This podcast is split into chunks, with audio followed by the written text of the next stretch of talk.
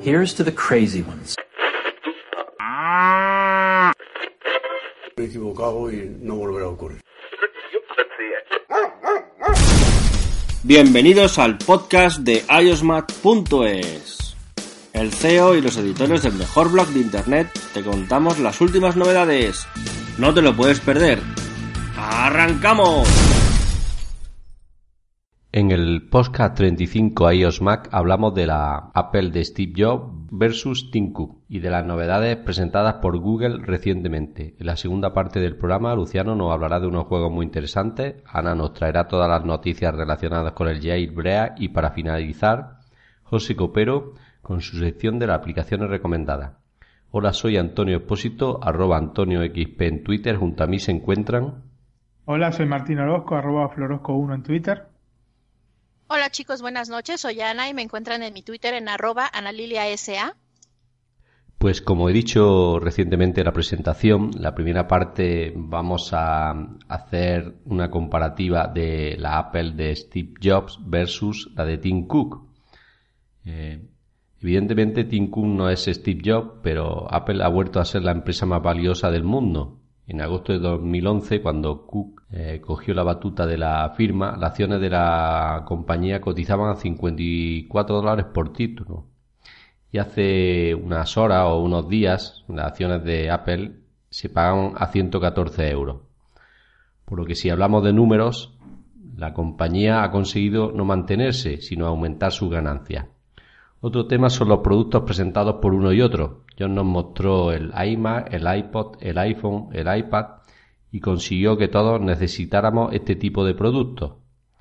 A día de hoy, Tim tan solo ha presentado una nueva gama de productos, el Apple Watch, aunque también ha llegado otros que muy probablemente con Jobs no, no hubiesen llegado por lo menos de la forma en la que están, como es el iPad mini y el iPhone Plus. Martín, ¿qué echa de menos de la falta de Jobs en Apple?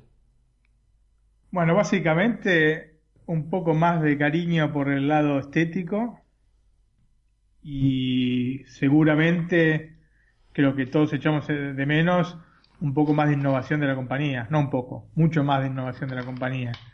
La, la compañía, como ya dije en el podcast anterior, está estancada, no se mueve, hace lo mismo que hace la competencia, pero un poco después.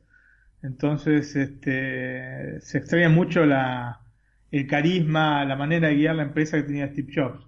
Entiendo que no es fácil para una persona que viene después de Jobs poder este, meterse, digamos, en, el rol de, dirigir Apple.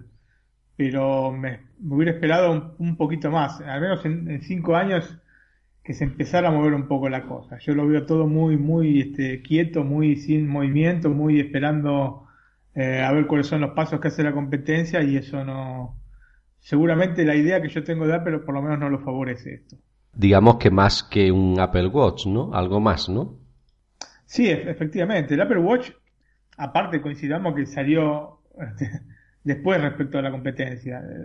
El tema de Apple nunca fue salir primero con las cosas, sino que salir con las cosas con un producto acabado, con un producto eh, estéticamente intachable, eh, con un soft que iba a la perfección, fácil de usar.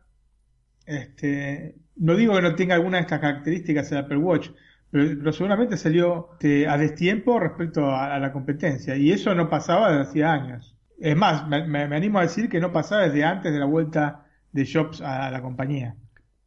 Totalmente de acuerdo. Ana.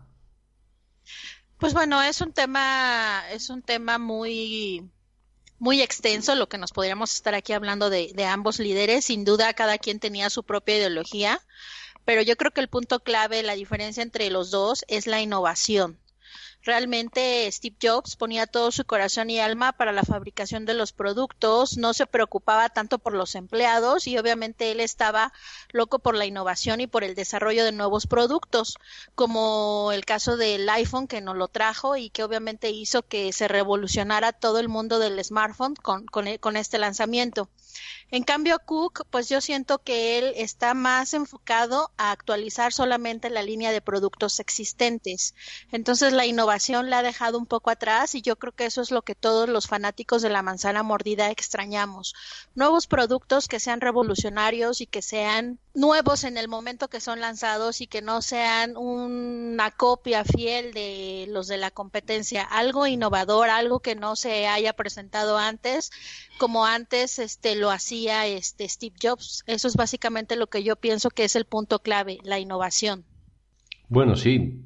También, por ejemplo, he hablado de productos, pero podemos hablar de servicios, ¿no? Jobs también lanzó iTunes, eh, la App Store o la App Store. Y en el DVDQ solo creo que tenemos Apple Music, ¿no, Martín? Sí, Apple Music, que por otra parte, digamos, remarcando esto que estaba diciendo antes, que Apple estaba saliendo después con las cosas, salió después o mucho después que Spotify, por ejemplo. Salió, digamos, para seguir un poco la competencia y no perder el carro del triunfo. Entonces, está muy, muy quedada la compañía. Yo entiendo que el tipo de poder que tenía Jobs dentro de la empresa es una cosa que es muy difícil de, de, paragonar, inclusive en otras empresas, ¿no? La, posibilidad de hacer y deshacer a gusto seguramente no la tiene Tim Cook, que tiene que ir a la aprobación por parte del consejo directivo de la misma empresa. Esa cosa era una ventaja que absolutamente tenía Jobs, pero Jobs veía mucho más allá las bases de donde sale Jobs y las bases de donde sale eh, Tim Cook son muy diferentes. la administración de los productos no es lo mismo que la creación de los productos. Entonces, está resintiendo de alguna manera Apple en ese sentido eh, la falta de visión hacia futuro de, del líder o de quien maneja la empresa. Eh, la otra cosa es que el tema de los empleados. A mí, sinceramente, si Jobs trataba mal a los empleados o no, es una cosa que a mí sinceramente no, no me importa. Digo yo que, tan mal no los trataba, ¿no? Cuando mucha gente quería trabajar con él, ¿no? Sería estricto y duro, ¿no? Pero mal físicamente o psicológicamente pienso que no. No, bueno, de hecho hablamos esto cuando estuvimos hablando sobre los libros de Steve Jobs, que él se asumía mucha responsabilidad respecto a los empleados, pagándoles este, por servicios sanitarios, o sea, servicios médicos que capaz que, que, que no les cubría su plan social. Eh, eh, era una persona en ese sentido que, se, que cuidaba a los empleados. Pero bueno, está toda esta fama, que es seguramente cierta, sobre eh, el tipo de relación con, o el tipo de carácter que tenía yo. Pero sinceramente a mí, si le gritaba o no le gritaba a los empleados, es una cosa que a mí no me interesa. Yo tengo que hablar desde el punto de vista de, del usuario, no del empleado. O sea, ah. del empleado que se ocupen los empleados allá en Estados Unidos o donde, donde sean empleados de Apple. Yo particularmente como usuario me tengo que eh, hablar sobre los productos, no sobre cómo se portaba él o menos con los empleados. Porque muchas veces oigo esto de que no, porque los empleados tratan mejor los empleados. Primero que es una cosa que a mí no me consta esto. Y segundo, este, que tampoco me importa mucho. ¿Entendés? Es una cosa que realmente es una relación entre el empleado y el empleador. Hay miles de personas, millones de personas en el mundo que viven maltratadas por los, por los jefes sin que sean líderes eh, absolutos como Steve Jobs. Así que se hace una cosa que realmente me tiene sin cuidado si los trataba mal o no. Cada uno haría lo que, lo que quería. Si se quería quedar en la empresa o pensaba que de, esa manera podía llegar a crecer, mejor. Si, si consideraba que realmente era un maleducado o una persona que, que no este, era intolerable en el trato, entonces se, se podían ir tranquilamente. O sea, es una cosa que a nosotros no nos, tiene que interesar, si trataba bien o no a la gente, o si hacía a donaciones o no hacía donaciones. Es un, tema realmente que este, es anecdótico, es anecdótico. A nosotros lo que nos tiene que interesar es Apple como empresa que, produce, que hace productos, porque esa es la parte que nosotros vemos. Entonces, enfoquémonos en los productos y en, lo que se refiere a los productos. O sea, podrá ser una persona extraordinaria, Tim Cook. Yo no digo que no, ¿eh? Pero aunque se refiere a los productos, está muy, muy, muy atrás de lo que era Jobs. Bueno, yo comenté lo de los empleados, este, Martín, solamente como un punto de vista de cómo manejaba él el liderazgo hacia la empresa. No es tanto que obviamente me importe mucho si los trataba bien o los trataba mal, porque como bien comentas, pues es algo que a nosotros no nos consta. Es simplemente ver la estrategia de líder para manejar la empresa, que son totalmente diferentes estos, estos aspectos. Otro de los puntos que también me gustaría comentar sería eh, el perfeccionismo.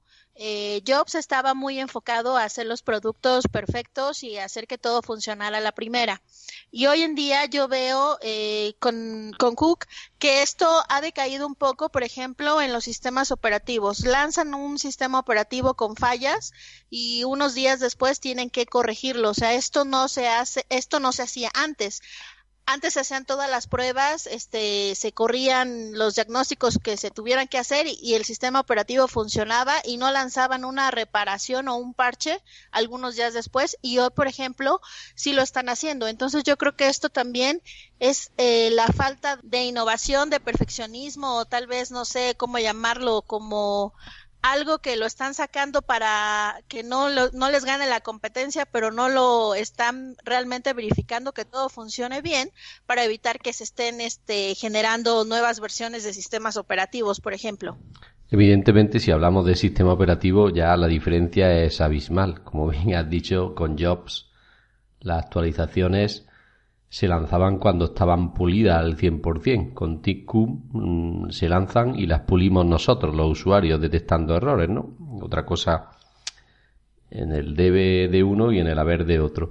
Eh, también mm, yo, eh, lo que veo que ha hecho y ha conseguido mantener el, éxito de Apple porque sí es cierto que esto lo ha hecho bien y lo que ha hecho es seguir con la gama que tenía Steve Jobs, por ejemplo el, iMac, y lanzaron una nueva, un nuevo iMac con un diseño más finito. El iPad, por ejemplo, él lo mejoró con las pantallas retina, igual que el MacBook, ¿no? En este sentido, lo que ha hecho es vivir de, de lo que ya tenía y mejorar un poco los productos para que nosotros nos decidamos actualizarnos. No sé si piensa igual que yo, Martín.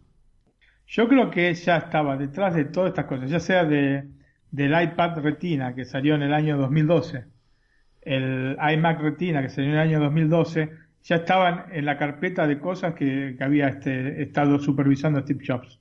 Así que tarde o temprano iban a salir. Son evoluciones de hardware, no son revoluciones en, el, en los dispositivos, sino evoluciones de hardware.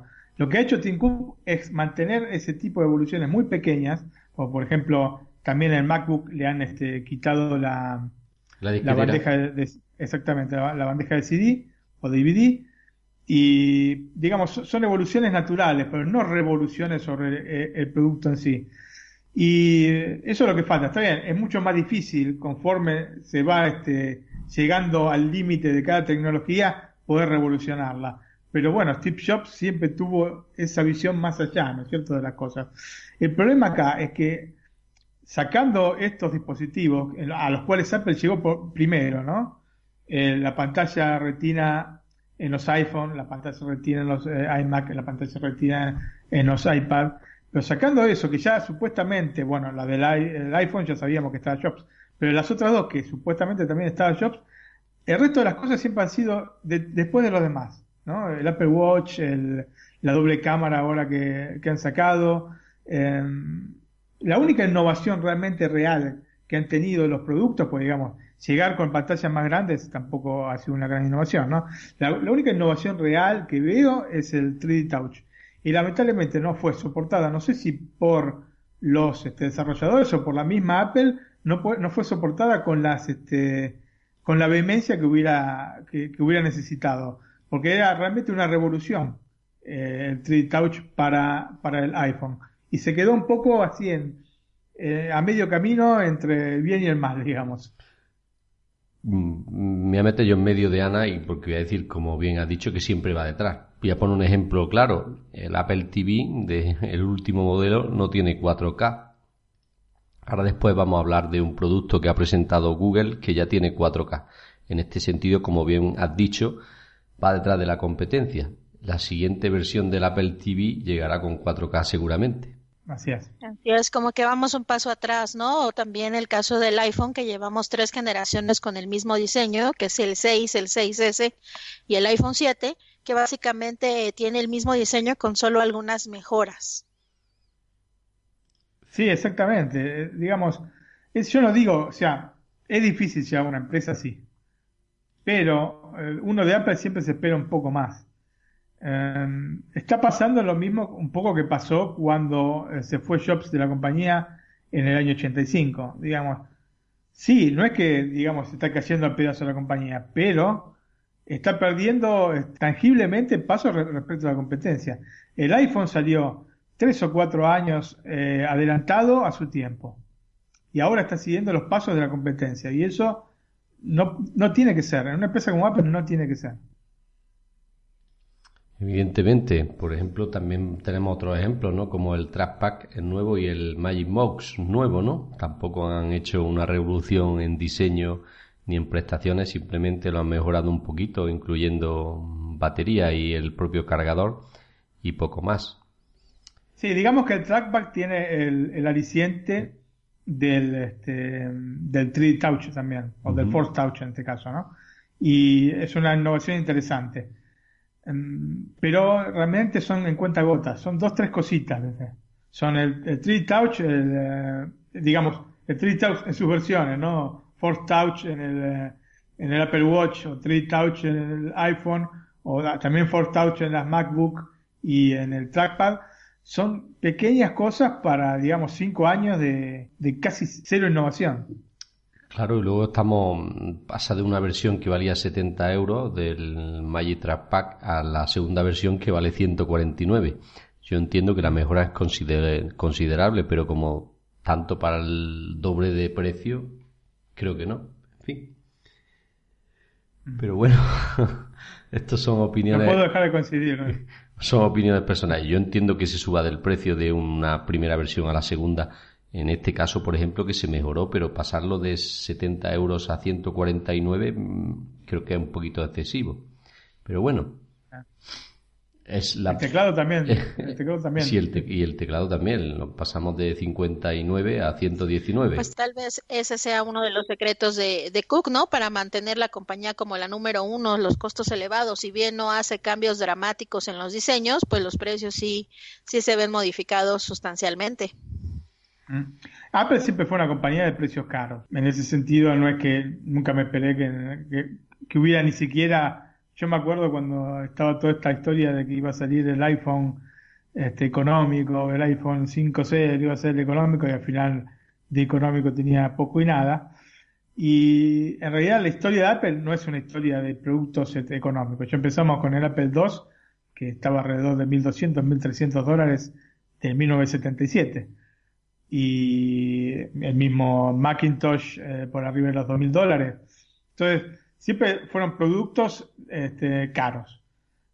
Pero, bueno, tenían este, el aliciente de tener cosas que no podías encontrar en otros productos, ¿no? De seguir la competencia. Entonces, te cuesta un poco. Está bien, con los Mac, digamos, sigue siendo el, Mac OS o el OS X, sigue estando muy por arriba ah, para mí, para mí, ¿no?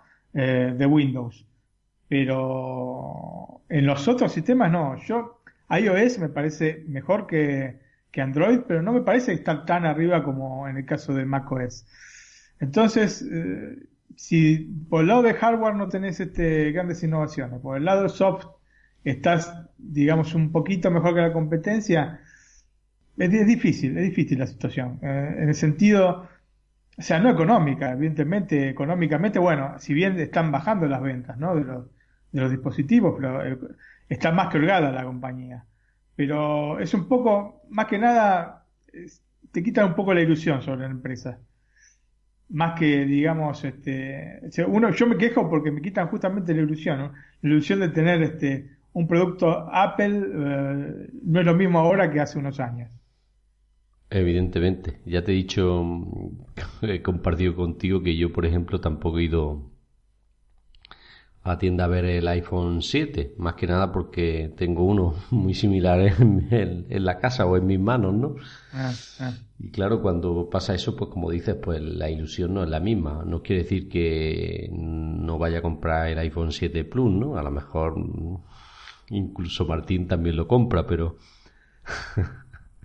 pero pues sí. pero mm, como dices, pues no es la misma ilusión. Pienso yo, en, en esto pues hemos decaído porque antes estábamos todos expectantes cuando había una Keynote, sobre todo en la forma en la que lo llevaba Steve Jobs, en la que nos presentaba los productos y en la que cuando nos enseñaba el producto decía lo quiero y ahora pues esa magia que él tenía pues no está mm. y aunque los, los números en el tema económico le siguen acompañando más que nada por el sector servicios más que por los productos pero creo que también la gallina de los huevos de oro se puede acabar, ¿no, Martín? Sí, evidentemente, digamos, desde el punto de vista de ventas, no es que eh, tienen grandes problemas, siguen vendiendo mucho, ¿no? Han caído a ventas, pero son siempre muy elevadas. Y el iPhone sigue siendo eh, el punto, digamos, central de toda la estrategia comercial de Apple. Eh, y seguramente en el futuro también se, mantenga así. La, cuestión es la ilusión que tiene uno con respecto a la compañía, ¿no? Uno siempre se espera ese plus, ¿no? de Apple respecto a los rivales. Y cuando uno ve que capaz que el, este, el Samsung Galaxy S7 es este, objetivamente, digamos, por más que nos pese a nosotros los amantes de Apple, más lindo que el iPhone, es un poco, es un golpe, digamos, porque siempre se ha caracterizado Apple por tener los productos más lindos. Y que ahora de buenas a primeras hayan pasado eh, eh, la gente de Samsung, de, los S4, S5, S3, todos plásticos, a esta belleza que nos están proponiendo, te deja un poco... Como bien has dicho, si el sistema operativo no acompaña, ya casi te lo piensas. Casi cambias, ¿no? Si pudieras meter iOS en un eh, Galaxy S7, disculpame, estarías pensándolo o no.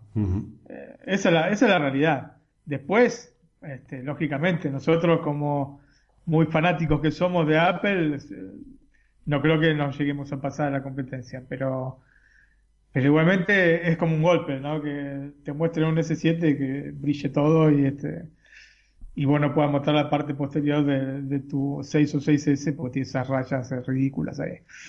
En fin. Bueno, yo creo que ya hemos criticado bastante a Tim Cook. Crítica siempre constructiva, que si no escucha, pues que sepa que es crítica constructiva, que a nosotros nos encanta Apple y los productos.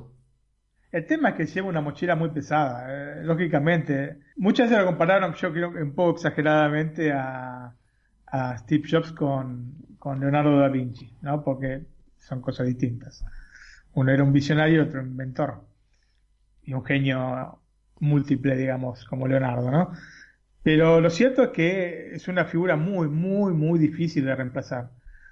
En Apple, ¿no es cierto? Porque él también, habiendo estado en Pixar, digamos, no se nota mucho, porque claro, tenía una injerencia mucho menor en la compañía, ¿no? O sea, muchas veces te la visitaba una vez por mes. No sé si sabían este dato, pero digamos, dentro de cuando, digamos, él estaba todavía en Next, visitaba muy poco Pixar, se manejaba prácticamente independientemente de, digamos, de la mirada de, Jobs. Entonces, eh, claro, sintió mucho menos el, golpe de, la desaparición. Eh, sin embargo, Apple sí, para mí personalmente lo sintió. La compañía crece económicamente, pero decrece eh, a nivel diseño y decrece a nivel este, innovación. Bueno, esperemos que cuando lleguen los nuevos MacBook pues nos sorprenda y nos presente algo novedoso y que queramos tener, no sé. Se especula mucho sobre las fechas, pero bueno, creo que le hemos dado un repaso al primer punto y vamos a pasar al segundo, ¿no? A las novedades que nos presentó Google el pasado martes, ¿no, Martín? Así es, novedades bastante interesantes en algunos casos, en otras un poco menos pero bueno. Bueno, le voy a dar yo un pequeño repaso a lo que presentó, que el primer momento fueron los teléfonos inteligentes denominados Pixel, que llevan instalados por primera vez la función Google Assistant y que trabaja además con realidad virtual. La compañía también recalcó que la cámara de los Pixel es la mejor que se haya empleado en un smartphone, con un 89% en el registro de X o Mark, el más alto jamás logrado, esto entre comillas porque luego sí han salido comparaciones y parece ser que la del iPhone 7 Plus echa mejores fotos. Habrá que verlo cuando estén en el mercado y comparar uno y otro, pero pinta bien la cámara de los Pixel. Otra de las novedades fue el Daydream, que es un visor de realidad virtual para que las empresas como Netflix, HBO, Hulu trabajen en el desarrollo de contenido. Eh, llegará al mercado de Estados Unidos en noviembre en tres colores con un precio de 79 dólares. Y por el momento no hay fecha para México. Lo siento, Ana. El Chromecast Ultra. el Chromecast Ultra es la última versión del dispositivo de retransmisión de streaming y como antes adelantado pues incluye reproducción en 4K. En fin, envidiado para mí que el Apple TV no lo incluya, pero bueno, para los que por lo menos como Martín y yo tenemos una televisión con 4K. Otra Y no solo 4K, 4K HDR. Que es mucho mejor, sí. Es mucho mejor, exactamente. Y otra de las novedades que yo tengo por aquí apuntadas es el Google Wi-Fi, un router para mejorar la calidad del servicio de Internet inalámbrico en nuestros hogares. Promete ser el único capaz de emitir señal por toda la vivienda. Veremos a ver si lo consigue. Martín, ¿qué te ha parecido las novedades de Google? Sí, te voy a agregar una más que es el Google Home, que es una especie de, de eco, que es el este, es un aparatito en forma de cilindro y que responde, digamos, con un este, asistente vocal. En este caso, en el caso de, del eco de Amazon, se llama Alexa, y en el caso de, Google es el ex Google Now, que se llama Google Assistant. Y bueno, uno puede interactuar con el aparato, este, que, atención, no es compatible con el Apple Music. Eh, así que uno le puede pedir que, que reproduzca música, pero lo va a reproducir de Google Play o de Spotify o YouTube. Pandora también este, pareciera. Y de los Pixel, ¿qué te parece, Martín, los nuevos teléfonos? Los Pixel eh, me parecen este, unos lindos teléfonos. Habrá que ver este, en el momento. Me, llamó la atención eh, los cortes de memoria, los, este, los tamaños, que todo muy, muy en línea con Apple, ¿no? Porque tienen el de 5 pulgadas, que sería bueno, el de 4,7, el de 5,5 pulgadas la pantalla sí es una AMOLED, así que seguramente está un poquito más, digamos, con, mejor contraste y seguramente... La de 5 pulgadas eh, FHD y la de 5.5 QHD. Son las dos AMOLED, como bien has dicho. Tiene más resolución que las de Apple, que son este, eh, inferiores. Eh, la única que es 1080p es la de 5,5 en el caso del iPhone 7 Plus. Después, bueno, como dijiste, la cámara parece que es de muy, buen, muy buena calidad y este, graba 4K, tiene una buena batería en, ambos este, teléfonos, eh, materiales, entre comillas, nobles este, eh, se han seleccionado para, la construcción. Lo, que tiene que lo sigue sin construir eh, Google, lo, produce HTC para Google. O sea, no lo producen ellos mismos. Ellos lo que hacen es la, la distribución y la venta del, teléfono. Así que, de alguna manera, eh, no cambia mucho, mucho la cosa respecto a, la, a los Nexus, ¿no? Que es la generación una, cosa, una cosa que me gusta es que, por ejemplo, para encarga tienen USB-C. Supongo que esto mejorará la velocidad de carga del dispositivo. Podremos cargar, porque uno tiene una batería, el de 5 pulgadas tiene 2770 mAh y el de 5.5 tiene 3.450. Lo que quiere decir que con un USB tradicional nos llevaría media tarde en cargar el dispositivo. Con el USB-C debe de mejorar bastante el tiempo de carga, ¿verdad Martín? Bueno, de hecho tiene una carga rápida que con 15 minutos de carga tenés para 7 horas de utilización del teléfono, así que imagínate. No sé qué piensa Ana de estos píxeles. Eh, los teléfonos físicamente son bonitos. Eh, Google los anuncia como hechos por Google, aunque como bien comentas, no son fabricados directamente por ellos, sino que están fabricados con la ayuda de HTC y le ponen la G como marca. El lanzamiento de estos teléfonos pues dice adiós a la gama media de los Nexus, que antes eran fabricados por Huawei o por LG eh, también estos nuevos teléfonos, pues bueno, lo interesante es que traen el asistente de Google Assistant, que es el asistente virtual de Google, que obviamente va a competir contra, contra Siri. y que eh, nos hace recomendaciones y nos ayuda según en lo que necesitamos. En, mientras más nos conoce, más nos podrá dar recomendaciones acerca de, de, nuestros gustos y preferencias. Me gustaría comentarles el precio de los teléfonos. Eh, la, la versión Pixel de 32 GB va a tener un costo de 649 dólares, mientras que el Pixel XL, también de 32 GB, tendrá un costo de 769 dólares. Entonces, pues los precios están están un poco a la par de, de, las diferentes gamas. Ellos están apostando para la gama alta, competir con la gama alta, pues sus especificaciones este, de última generación del procesador y las cámaras, pues hace que compitan con el iPhone, Samsung y demás, ¿no? Aunque, Básicamente. Aunque hay que decir que la apertura de la cámara, la trasera, que es de 12,3 megapíxeles, es solo de, de F2.0, o sea que es un poquito menos luminosa que la de Apple. Menor. Uh -huh. La memoria, pues han copiado o se han inspirado en los iPhone mmm, 7, llegarán en 32 y en 128 gigabytes. No es ampliable la memoria. No, no, no. No. Y el- con respecto a la RAM, pues los dos incluyen 4 gigabytes de RAM. Sí, es este tema de los dispositivos Android que hacen una administración de memoria lamentable. Sí. Entonces necesitan tener siempre el teléfono con mucha más memoria este, que los eh, teléfonos iOS, que los iPhone, va. Cosa del sistema operativo que está menos optimizado que iOS, en lo que hemos comentado antes. Efectivamente. En fin, como bien ha dicho Martín, pues parece que, que pintan muy bien. El diseño, sobre todo la parte trasera, a mí no me gusta nada. No sé si lo habéis visto. Sí, yo la vi, no, no, no es que me enloqueció la parte trasera, pero bueno, en cuestión de gustos, sabes que no hay nada escrito. Así como a mí, por ejemplo, no me gusta tampoco la parte trasera del iPhone y, la parte delantera me parece fantástica. La primera vez que la vi me enamoré de la parte delantera del teléfono, pero la parte trasera digo, ¿qué es esto? Me parecía traído de otro lugar. Este, como si hubieran hecho dos diseñadores distintos, la parte delantera y la parte trasera. Pues sí, ahora habrá que ver eh, si realmente estos teléfonos pueden competir con las gamas altas, con el iPhone y sobre todo ahorita con Samsung, con todos los problemas que está teniendo con las explosiones de las baterías. Entonces yo creo que llegan en un buen momento, pues hay que ver cómo, cómo se venden estos dispositivos de Google.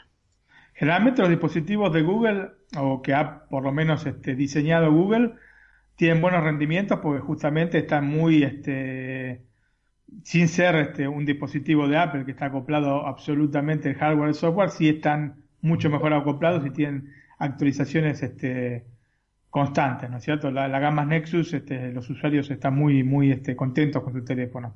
A mí lo que me sorprende es que hayan subido, bueno, ya no es la primera vez, ya con la versión anterior de Nexus habían subido los precios, pero ponerlos al, al mismo nivel que, que, que los de Apple eh, me parece un poco exagerado, porque todo el servicio de cobertura que puede tener este, un teléfono Google no es lo mismo que, que, que, que tenga que la cobertura que te puede dar Apple. Yo estoy hablando de garantía, estoy hablando de redes de venta, o sea, es un poco, eh, digamos, Elevado el este, precio. Claro, arriesgado y elevado el precio. Tendrían que haberlo puesto para mí un poco más bajo como eran las versiones anteriores de Nexus. No la última, sino la anterior, que tenían precios realmente que vos decías, uy, Dios mío, tiene esta característica de hardware que son realmente de top de gama y un precio contenido. Pero se están este se están yendo demasiado para arriba. Bueno, ya están mismo a los mismos precios que, que los iPhone. Acá en Europa, el de Pixel base, el chico, el de 5 pulgadas, eh, empieza en 759 euros en el único país de la zona euro que, que lo va a vender por el momento, que es Alemania, está en 759. Y el Pixel XL de 128 GB sale 1009 euros. 1009. O sea, estamos hablando del, Del precio, precio del realmente. iPhone 7 Plus. Exactamente. Mm. Precios realmente se tienen que bancar un- unos precios así. ¿eh? No sé si tienen, porque Apple tiene toda una, una serie de, de, de gente que, que sigue la empresa y que compra las, este, los dispositivos. Y por otro lado, tiene acuerdo con las empresas telefónicas que te ofrecen los teléfonos en cuotas, etcétera. A ver que ver los, este, los, los este, Pixel si van a tener este tipo de distribución, porque los Nexus no la tenían y no teniéndola pierden un montón de ventas, lógicamente. Bueno, para ir avanzando, mm, vamos a hablar un segundito del Daydream.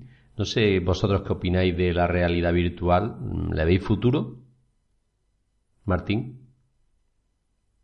Yo creo que sí. Yo creo que sí. Eh, están siendo mucho las cosas. Lo que pasa es que ver si, si termina en fiasco tipo el 3D o eh, este, si termina en éxito como el Full HD, digamos, ¿no?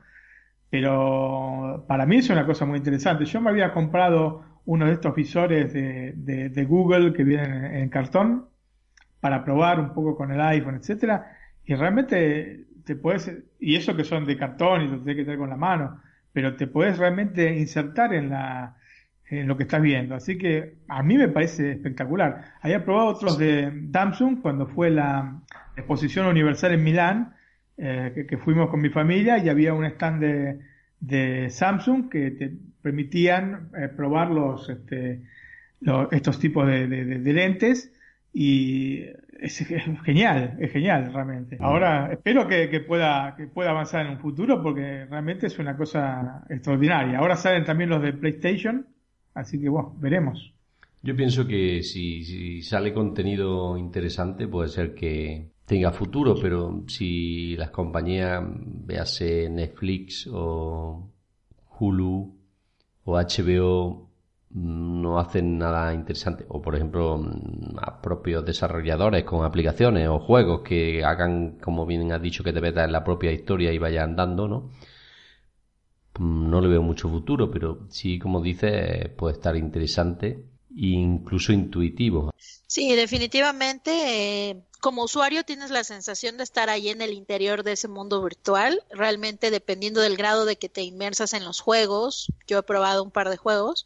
La verdad es que es este por un momento te desconectas de la realidad y estás eh, metido en el juego y haz de cuenta que estás allá adentro. O sea, realmente es muy la experiencia que tienes es es increíble, o sea, realmente me parece muy bueno, pero definitivamente yo también considero que el tema son los desarrolladores que realmente puedan crear cosas atractivas para que esto pueda tener el éxito que, que se espera que tenga, ¿no? Sí, tiene algunas cosas interesantes esta versión de, de Google, que es, por ejemplo, el control remoto que te permite, porque uno siempre con este tipo de, de aparatos tenés que estar con la mano tocando en el visor y sin embargo, estos tienen una especie de control como si fuese eh, Wiimote de las Wii. Y uno va tocando y seleccionando con, con ese control o avanzando, por ejemplo, en el Google Street View, si quieres avanzar por las calles. ¿Quién no, no ha hecho alguna visita virtual por algún lugar? Yo me recuerdo cuando fui por primera vez a Londres, este, eh, utilicé el Google Street View para ir, para cómo tenía que ir al hotel desde desde que bajaba del subte y este o de la metropolitana y este fue extraordinario. Y quién no ha hecho eso yo me imagino que ustedes también lo habrán hecho estar navegando con Street View no sí sí, y bueno poder hacerlo con unas lentes de, realidad virtual que pueden mirar para arriba para abajo para los costados e ir este poder pudiendo avanzar con el con el control remoto me parece un, eh, un este una cosa importante otra cosa para la que sirve el control remoto para los juegos. Por ejemplo, habían presentado un juego de Harry Potter que se llama Harry Potter Fantastic Beast y justamente utilizabas este control como si fuera la varita mágica de, no sé si es de Harry Potter o este, de, un mago específico. Mm, como, como bien decimos, si las compañías y más sacan contenido, tenemos un filón importante en este sector. Veremos a ver. Bueno. El precio también, el precio es muy bueno, por 79 dólares para este tipo de aparato que está en 300 dólares o más. Lo único que no dijeron es la resolución de la pantalla y eso es importante, porque si es una resolución eh, inferior a, Full HD, se ve todo muy pixelado. O no pixelado, pero se ve con poca definición como para poder gozártelo más, ¿no? Para poder este, sumergirte más en la experiencia. Bueno, pues vamos a hablar un poquito del Chromecast Ultra, que también llegará al precio de 79 dólares y como he dicho, pues permitirá reproducir hasta 4K Ultra HD. Creo que es un gran acierto de Google, es un dispositivo que en cuanto las televisiones de 4K se afiancen en los hogares, pues todo el mundo necesita un dispositivo como este si, si la televisión, como en mi caso, no tiene la posibilidad, por ejemplo, de incluir el Netflix directamente, ¿no? Martín, ¿le ves futuro al Chromecast? A este precio no, sinceramente. Me parece que está un poco por arriba de lo que tiene que estar. Los, los Chromecast siempre han estado alrededor de 35 dólares. Se fueron al doble. Supongo que será por, por, el, por el 4K, ¿no? Sí, bueno, pero hay reproductores de 4K mucho más completos que este Chromecast con sistema operativo propio. Recordemos que el Chromecast eh, funciona eh, como una segunda pantalla de, de, tu teléfono. O sea que tenés que tener primero el teléfono que sea capaz de reproducir este contenido 4K y después enviar este, las cosas al Chromecast. O sea que hay dos, dos pasos que hay que seguir en este caso. Y por eh, el mismo precio tenemos sistemas de reproducción de multimedia 4K y que tienen su sistema operativo propio, que puedes conectar ese discos rígidos USB, etcétera, etcétera. O sea que, por un lado, sí está bueno en el sentido de que eh, en un dispositivo tan pequeño puedas lo puedes utilizar digamos como un este, sustitutivo en el caso de no tener este Netflix en tu televisor pero por otro lado me parece muy caro en comparación a otros este, aparatos de la competencia que ofrecen más este, cosas que este y lo que comentábamos sobre hace rato de Apple pues un paso adelante siempre la competencia no en el caso específico del Apple TV, que bueno, no tiene la función de 4K y que la competencia pues ha sacado un dispositivo con estas características. Entonces, eh, se repite la historia una vez más. Sí, bueno, para mí en este caso no son competencia directa con, el Apple TV. Igualmente el Apple TV va muy atrás y que el Chromecast, que es un aparato tan este, básico, tenga la posibilidad de reproducir 4K cuando el Apple TV no puede, es una cosa que se tiene que plantear, ¿no? Evidentemente en esto tiene que mejorar Tim Cook a la compañía. Bueno, otra de, las novedades que Martín me ha incluido, que yo me había saltado, es el Google Home, ¿no? Pequeño dispositivo que nos permite utilizar, como bien has dicho, Google Play Music, Spotify, YouTube Music, Pandora, ¿no? En fin, digamos que un, un reproductor de música también se puede escuchar MP3, en fin. ¿A este tipo de dispositivos le, le ves futuro teniendo un smartphone en la casa y un simple altavoz Bluetooth que puede sustituirlo? Aquí lo sa. Yo, a mí me gusta el aparato. Sí, ¿no? Eh, sí. Eh, yo justamente es una de las cosas que comenté con mi esposa cuando estaba haciendo, redactando un poco eh, cuáles eran los productos que había sacado Google. Y es uno de los que realmente me pareció interesante, aparte por el precio, 129 dólares. El problema es que no, no reproduce Apple Music y para mí eso es un, un tema que directamente este, me, me elimina las posibilidades de comprarlo, seguramente, en el momento en que salga en Europa, ¿no? Porque no está ni siquiera anunciado acá en Europa. De todas maneras, yo creo que es una cosa que puede llegar a tener un, este, una evolución en el futuro que puede ser interesante. Especialmente eh, porque el aparato también te apaga las luces, tiene algo más que, digamos, el, simple hecho de ponerte música o darte alguna receta de cocina. Así que bueno, habrá que ver, este, habrá que ver si, si Apple se anima, porque había, había rumores sobre que estaban trabajando justamente, otra vez, como bien dijo antes Ana, en retardo respecto a la competencia es un poco, digamos, cíclico todas estas cosas, ¿no? Tiene, digamos, estos productos que ha presentado Google nos hacen ver que Apple está un poco atrás. ¿Y cómo es esto que está atrás? ¿Por qué está atrás? Bueno, también Apple sacó lo de Home, ¿no? Que tiene algunas funciones de las que ha presentado Google, pero no otras en concreto, ¿no? Eh. Yo, me refería específicamente a este aparato, ¿no? El Google Home el home de Apple es muy interesante, pero necesitas para poder este, ponerlo en movimiento una inversión importante en tu casa. Ana, ¿tú le das futuro al Google Home o no?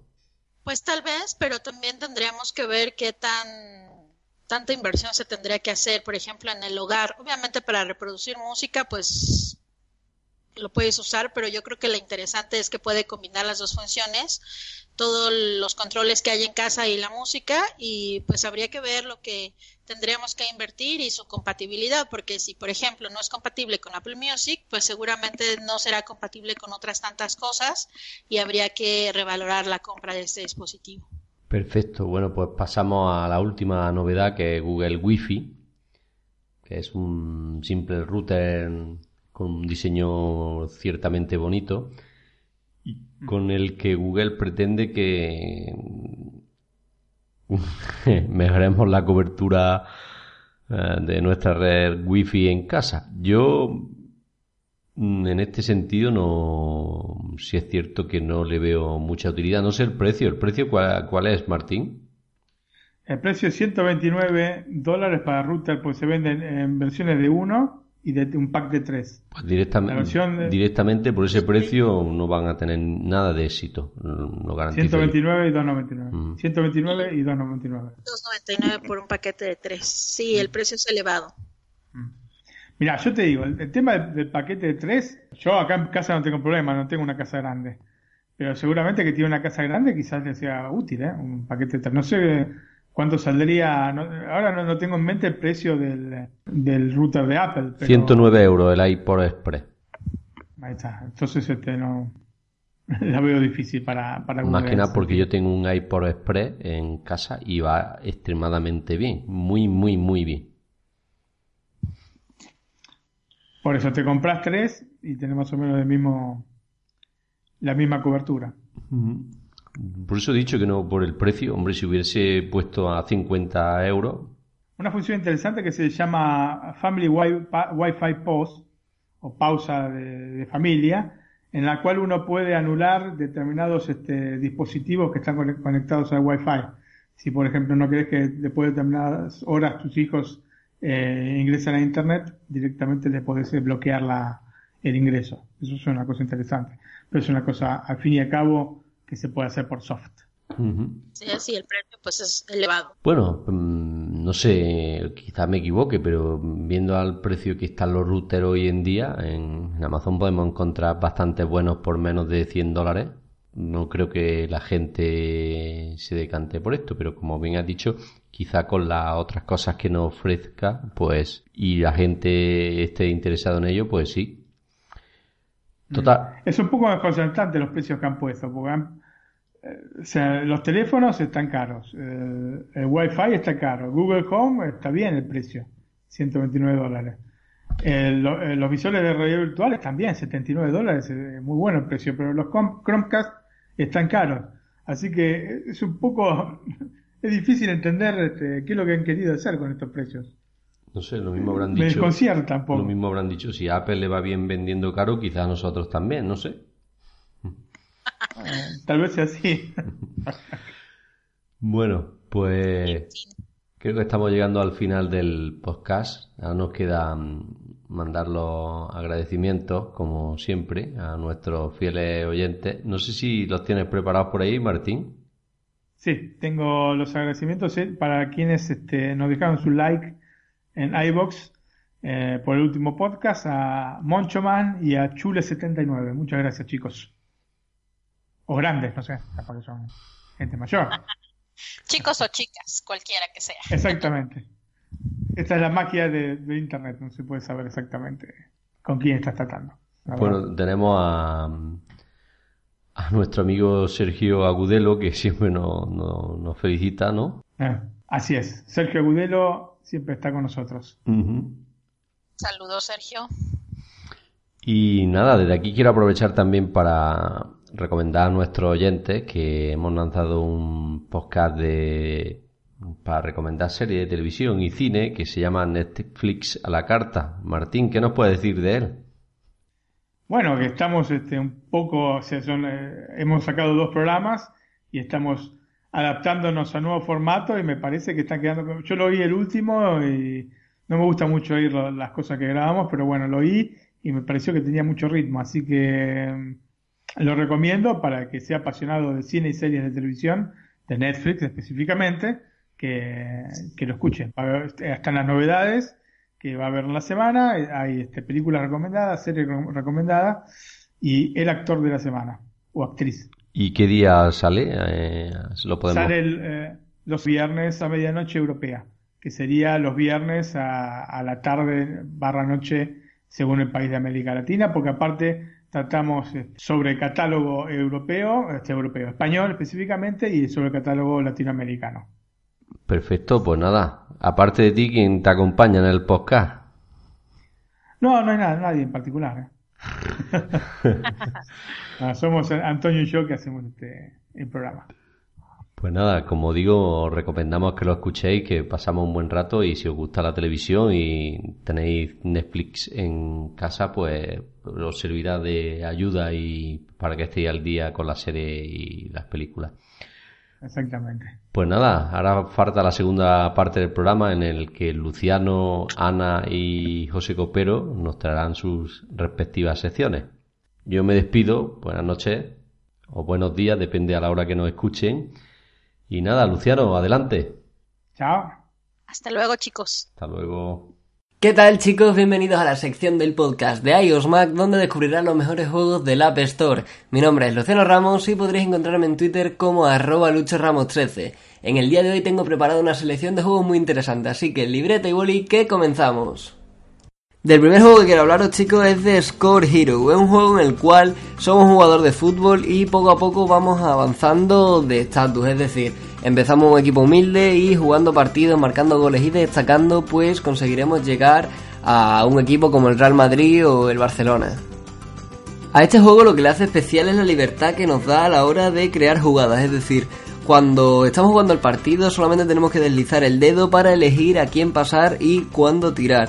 Es bastante divertido, se hacen unas jugadas impresionantes, hay faltas, corners, jugadas ensayadas, chilenas, es bastante increíble y yo creo que puede ser un juego que os divierta muchísimo chicos, así que recordadlo, Score Hero completamente gratuito en el App Store. El siguiente juego del que os quiero hablar también es gratuito y se llama Stack. Es un juego arcade en el que nuestra misión será pues construir un edificio o un rectángulo, no, sé sinceramente lo que es, pero va a base de bloques y tenemos que conseguir la máxima puntuación que podamos, es decir, competimos contra nosotros mismos, aunque claramente pues podremos competir con nuestros amigos mediante la clasificación en Game Center.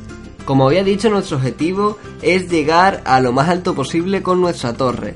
Para esto tendremos que tener mucha concentración porque cada vez va a ir más rápido los bloques y tendremos que encajarlo de forma perfecta para no perder ni un centímetro de nuestro bloque. Así que lo dicho, es muy difícil de explicar eh, con palabras, pero lo recomiendo muchísimo chicos. El juego es Stack y lo podréis encontrar de forma gratuita en el App Store. El siguiente juego que os quiero traer es bastante caro, pero no por ello quiera decir que no merezca la pena, y es YouTubers Live. En este juego es un emulador de, de cómo ser youtuber y pues tendremos que hacer una serie de objetivos para ir avanzando en nuestro canal.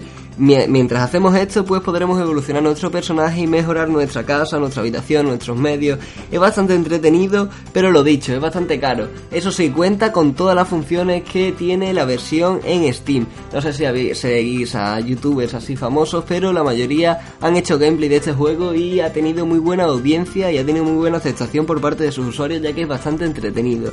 Así que cuesta un precio de 9 euros y lo encontraréis como nombre YouTubers Live. A lo mejor para iPhone pues no compensa mucho, pero seguro que desde el iPad puede ser una opción interesante para adquirirlo. Así que chicos, os lo dejo aquí, espero que os haya gustado y vamos con el siguiente juego y último.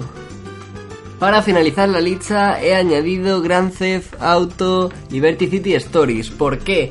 Porque en esta semana están de oferta todos los juegos de Rockstar está San Andreas por 3 euros y Vice City y Liberty City y Chinatown Wars están a 2 euros. Yo he adquirido Liberty City ya que fue el juego con el que más disfruté en PSP y para iPhone está prácticamente igual, o sea, no varía demasiado en los gráficos y la jugabilidad. La verdad es que yo me lo estoy pasando bastante bien y pues es un juego con una historia impresionante. Son perfectamente, son unas 12-13 horas y lo que tú quieras echar, ya que recuerdo que es un mundo abierto.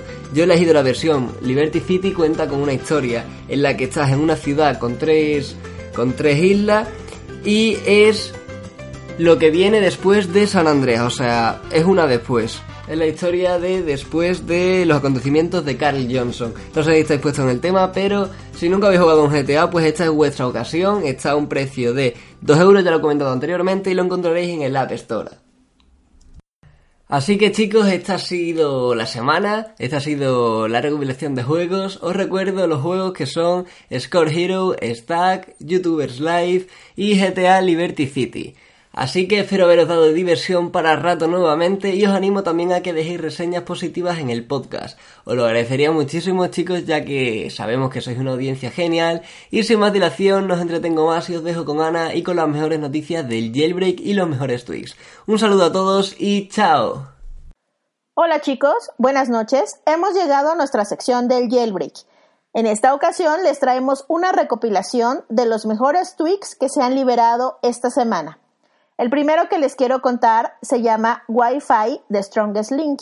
Se trata de un nuevo tweak que te permite mantenerte conectado a la señal más fuerte de Wi-Fi de la zona, lo cual es de gran utilidad cuando trabajas o vives en una zona con múltiples redes Wi-Fi, ya que el tweak te permite conectarte a la red que selecciones, pero una vez que se pierda la conexión o que se baje la intensidad de la señal, te permitirá conectarte a la red con la mejor intensidad disponible. También puedes configurar las zonas para tener acceso a ciertas redes, a ciertas áreas, incluso ver información sobre las redes Wi-Fi que te rodean o ver las contraseñas que se han introducido en tus redes Wi-Fi en un pequeño panel en la aplicación de configuración. Una vez que instales el Twitch, encontrarás un panel de preferencias totalmente modificado en el cual podrás ver la dirección MAC de todas las redes Wi-Fi cercanas, su estado de seguridad y una señal más detallada de la potencia de la señal, entre otras cosas. También tendrás un botón en la barra de navegación titulado Passwords que te mostrará todas las contraseñas Wi-Fi guardadas, lo cual puede ser de gran utilidad cuando necesitas conectar más dispositivos y en ese momento no recuerdas las contraseñas. El Tweak Wi-Fi The Strongest Link es muy completo y lo puedes descargar de la repo de Big Boss por tan solo 1.69 euros. ¿Eres un usuario frecuente de la aplicación de Spotify? Si es así, este tweak te encantará. Se llama Lightify, es un tweak gratuito y nos permite hacer un cambio radical en la interfaz de la aplicación Spotify del color tradicional oscuro al que ya estamos acostumbrados a una imagen totalmente diferente en un color blanco. El tweak agrega un panel de configuración donde se puede activar o desactivar bajo demanda, lo que te permitirá utilizar la interfaz oscura, por ejemplo en la noche para que no lastimes tu vista, y la interfaz de luz durante el día. Así de que si te interesa cambiar la interfaz de la aplicación de Spotify, tendrás que instalar este tweak Descarga el tweak de forma gratuita de la repo de BitBoss. Ha llegado el turno del tweak Minimalistic UI y el cual tiene como objetivo añadir transparencia a través de iOS. El tweak se puede utilizar para ajustar la transparencia en las barras de tabulación, así como en las barras de navegación, dando un aspecto totalmente minimalista a nuestro dispositivo mientras nos desplazamos hacia arriba y hacia abajo. Este efecto se puede observar principalmente en aplicaciones donde los desplazamientos son más largos, como el caso de la Apple Store, el Safari o incluso la aplicación de configuración. Después de instalar el tweak, se, añadirá un panel de preferencias en la aplicación de configuración, el cual te permitirá configurarlo a tu gusto. Las principales opciones de configuración están separadas tanto para Safari como para el resto de iOS por lo que puedes configurar cada componente de manera diferente. Descarga el tweak sin costo de la repo de Big Boss. Ahora les voy a contar de un nuevo tweak llamado Sticky Caps y nos ayuda a mantener el bloqueo de las teclas de mayúsculas incluso cuando alternamos entre otros teclados en nuestro dispositivo con jailbreak. Como sabemos, en iOS, cuando tenemos activado el bloque de mayúsculas y cambiamos a cualquier otro teclado de terceros, si deseamos continuar escribiendo en mayúsculas, tenemos que volver a activar el bloque de mayúsculas. Pero una vez que instalemos Sticky Caps, Podremos cambiar a cualquier teclado de terceros en el dispositivo o abrir el teclado de caracteres especiales y se va a mantener activo el bloqueo de mayúsculas. Este cambio es muy sutil y nos ayudará a mejorar la experiencia del usuario. Así de que eh, funciona con todos los dispositivos con iOS 9 y lo puedes descargar sin costo de la repo de Big Boss. Amigos, hemos llegado al final de nuestra sección. Recuerda que vamos a estarte trayendo todas las novedades de este fabuloso mundo de la personalización, por lo que no dejes de seguir nuestras redes sociales, así como consultar la sección de tweaks de la semana en nuestro blog de iOS Mac. Gracias por escucharnos y hasta la próxima semana. Bienvenidos a la sección de la aplicación recomendada y de los consejos de iOS. Hoy quiero hablaros de una concretamente que es muy famosa, que ha dado mucho de qué hablar aquí en nuestro mismo país, en España, y que mucha gente utiliza, aunque algunos usuarios nos, eh, nos echamos atrás a la hora de utilizar esta plataforma pensando que la gente con la que podemos contactar puede ser en cierto modo peligrosa o, puede no ser segura o puede decirnos que sí y luego echarse atrás. Estoy hablando ni más ni menos que de BlaBlaCar, una aplicación que ha revolucionado prácticamente todas las aplicaciones, todas las compañías de software siempre dicen y vamos a revolucionar la forma de hacer eh, lo que sea. BlaBlaCar ha conseguido realmente revolucionar el transporte, el transporte entre comillas público. Hay mucha gente que utilizaba taxis y sigue, utilizándolo, no ha cambiado.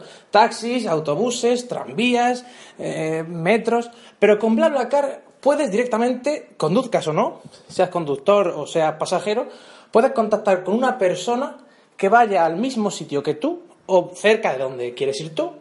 Eliges el recorrido que quieres realizar, por ejemplo, de, yo qué sé, de mi pueblo a Murcia capital, o por ejemplo, que son unos 40 minutos 50 en coche, y por un precio un, un poco inferior a lo que te costaría el transporte público, por ejemplo, a mí el autobús me puede costar 4 euros con 8, 5 euros.